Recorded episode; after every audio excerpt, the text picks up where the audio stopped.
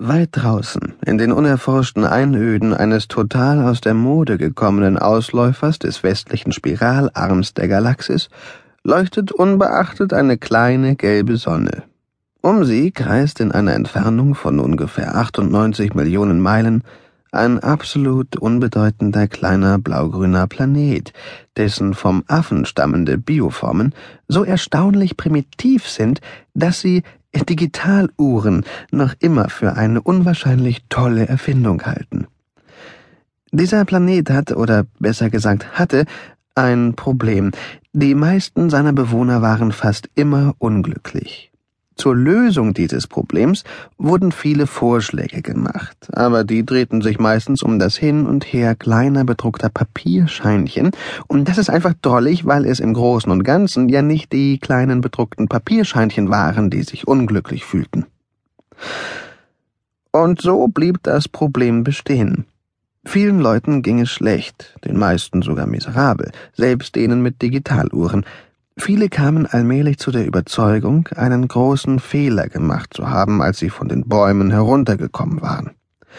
Und einige sagten, schon die Bäume seien ein Holzweg gewesen, die Ozeane hätte man niemals verlassen dürfen.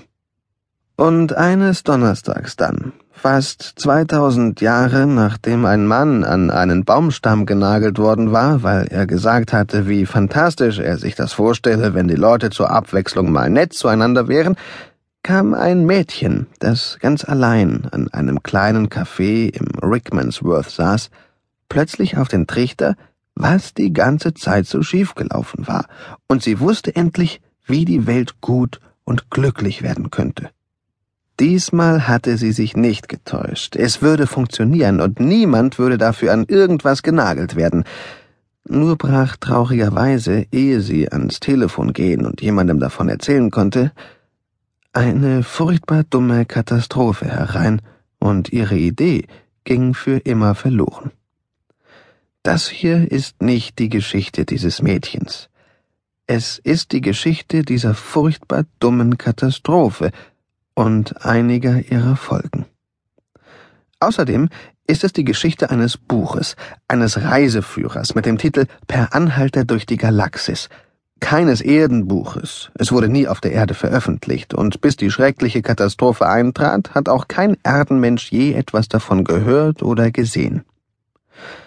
Trotzdem ein äußerst bemerkenswertes Buch. Wahrscheinlich das bemerkenswerteste Buch, das die großen Verlage von Ursa Minor je herausbrachten von denen ebenfalls kein Erdenmensch je etwas gehört hat.